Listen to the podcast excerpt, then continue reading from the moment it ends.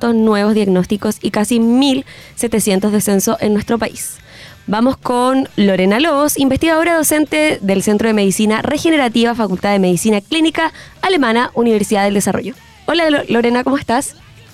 Hola, buen día, bien, gracias.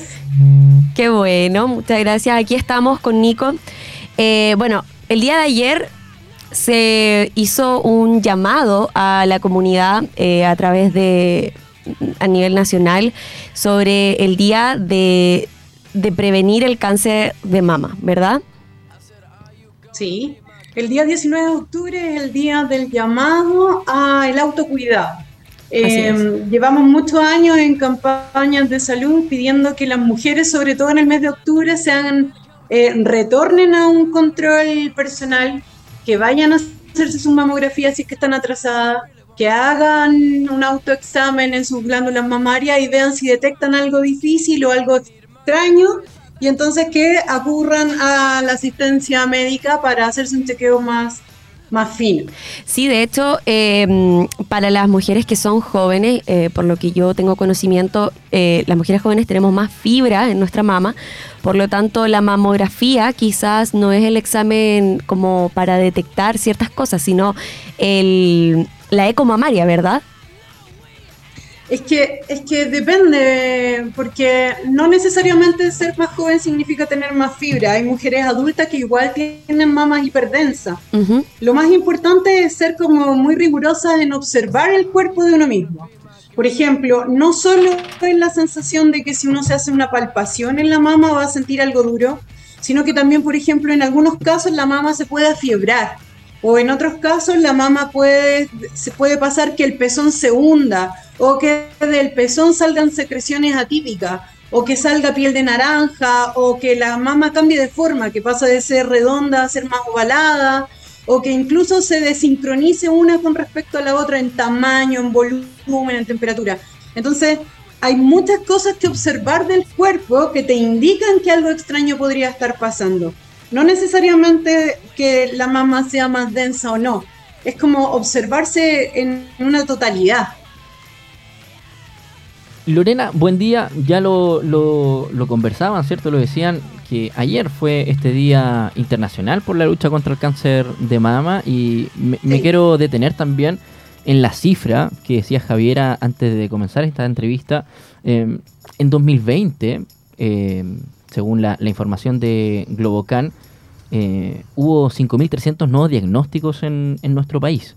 Eh, sí. Eh, es la causa, me atrevería a decir, más común, más habitual de cáncer en, las mujeres, que sin duda nosotros como hombres también nos debemos hacer cargo de, hacer esta concientización, ¿sí? Eh, con los diagnósticos correspondientes entre los 20 y 40 años eh, en, en, el caso de las mujeres. Los hombres también, no es algo que, esté ajeno. Eh, uno como que mm, se queda con el, cáncer de mama y, piensa solamente en la mujer. Pero esto es algo que también, en menor escala por lo demás, afecta a los hombres. ¿Cómo lo han visto ustedes también desde la Facultad de Medicina? Mira, no, eh, yo no soy, no soy médico, soy doctora en ciencia. Entonces, eh, el trato directo con los pacientes yo no lo tengo. Nosotros hacemos investigación eh, científica molecular con respecto al cáncer de mama.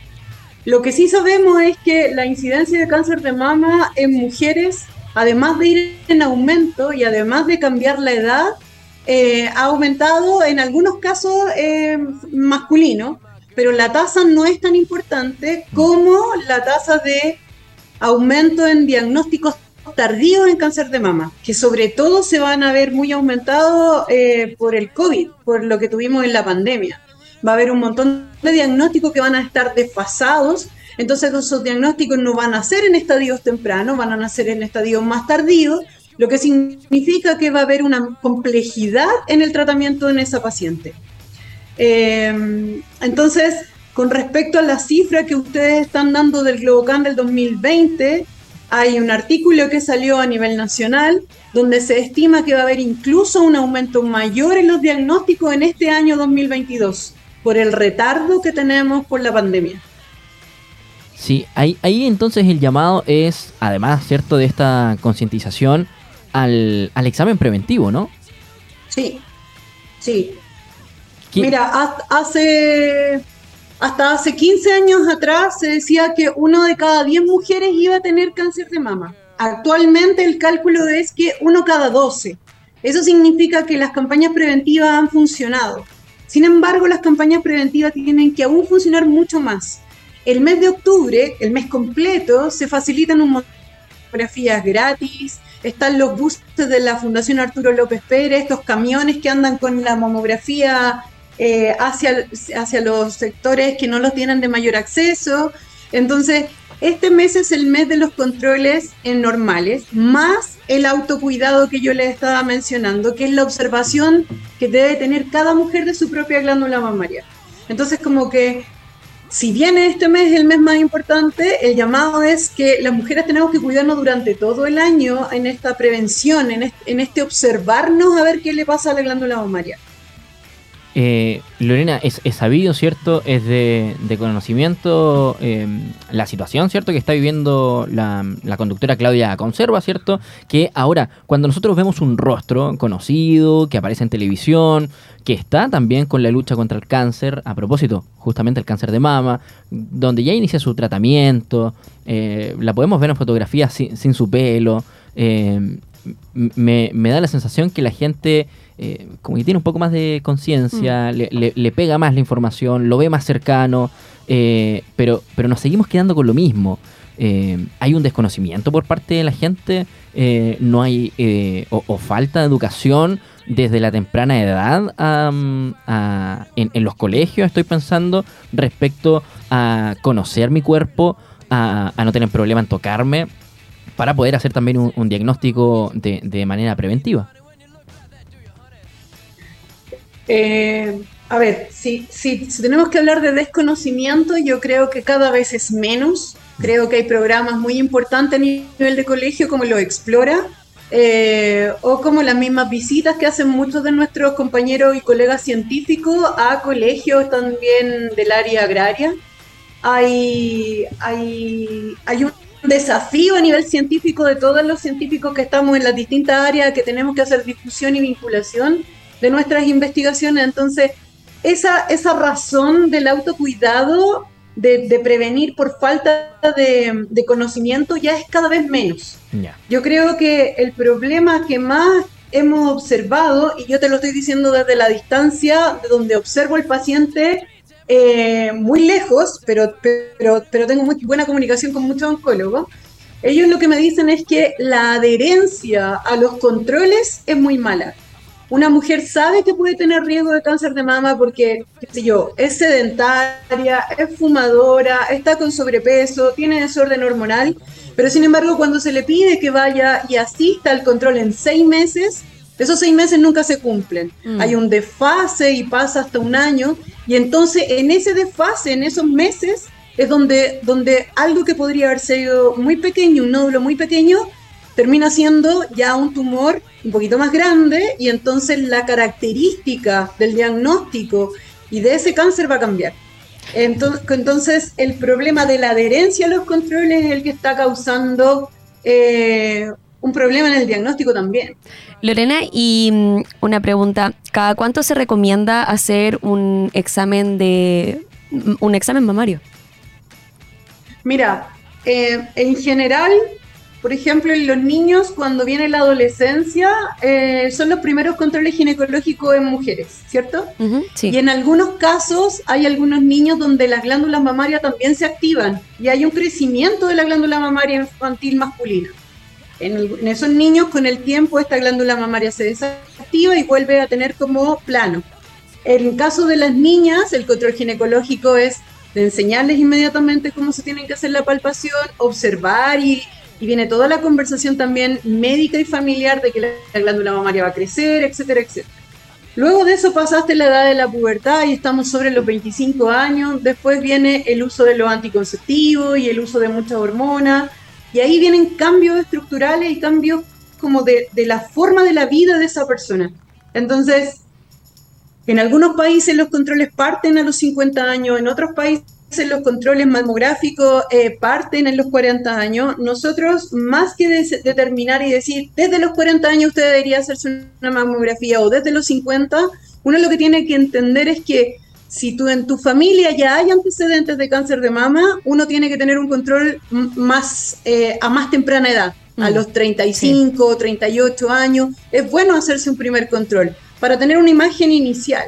Ahora, si uno no tiene antecedentes eh, de cáncer en la familia, entonces uno podría pensar en, hacerse una primera mamografía a los 45 años y, observar a partir de esa fecha en adelante. Y luego de eso, las mamografías en general, como de rutina, son como cada dos años, cada tres años. Y en caso de que haya algún crecimiento nodular o se vea como muchas calcificaciones, una mama muy densa, se hacen controles una vez al año. Eh, eso es como más o menos lo que está recomendado y lo que sugieren muchos de los médicos, ginecólogos eh, y mastólogos. Lorena, ya al cierre, nosotros somos una radio eh, online, una radio juvenil, ¿cierto? Estamos inserta dentro de la comunidad de Duoc. ¿Cuál es el mensaje final, el llamado también para, las alumnas, para las estudiantes de no solo de Duoc, sino que a nivel nacional, ¿cierto? Que, que sabemos, ya lo hemos dicho acá, el la concientización, ¿cierto? Y la detección temprana del cáncer de mama puede ayudar a, reducir, ¿cierto? Eh, y evitar todos estos procesos que sin duda son, son largos y dolorosos también. Sí, mira, yo creo que el principal mensaje eh, es, es observar, observar tu cuerpo, fijarte en detalles. Y vuelvo a insistir que no necesariamente eh, es sentirse una dureza hay otras anomalías en que las mujeres también tienen que fijarse y esto es muy importante porque hay personas a que en algunas veces como que la mama se le afiebra y creen que puede ser una inflamación o un bichito o lo que sea y ya hay infiltraciones complejas. Entonces, observar la mama, si el pezón se hunde, si hay secreción en el pezón, si la mama se afiebra, si se le pone celulitis a la mama, si una mama se desplaza con respecto a la otra. Eh, como que observación del cuerpo, eh, fijarse en el cuerpo. El autocuidado es esencial en todas las mujeres y en todas las edades. Esto no es etario. Sí, sí, es cierto. sí, sí, no, es etario. Antes se creía que como que de los 55 años hacia arriba tenías el riesgo de cáncer de mama no, hay pacientes que tienen 21 años y están con cáncer de mama. Sí, con muchas enfermedades también se creía que por ciertos eh, como, eh, como rasgos de la persona, como eh, este tema de la vesícula, se le atribuía mucho a las mujeres sobre los 40 años, que tenían una mala alimentación, etcétera. Y aquí estamos, operada de la vesícula a los 21 años. Entonces, eh, el llamado. exactamente lo mismo. Exacto, el llamado para, para todas las estudiantes que nos están viendo, para todas las mujeres, como signos de alerta, tenemos el bulto interno, protuberancia, enrojecimiento o ardor, piel de naranja, endurecimiento, asimetría, hundimiento del pezón, erosiones en la piel, protuberancia, vena creciente, huecos. Si usted ve ahí algo algo raro, algo extraño, algo fuera de lo común, vaya a un médico, hágase los exámenes eh, anualmente. Eh, yo también me hago siempre exámenes, chequeos, porque hay que estar eh, en, en constante alerta, sobre todo si tienes familia descendiente con cáncer, etcétera. Sí. Bien, agradecemos. absolutamente de acuerdo. Agradecemos, Lorena, su tiempo y disposición, ¿cierto?, para conversar sobre un tema tan importante en, en este mes por lo demás. Ok, muchas gracias, que estén bien. Buen día.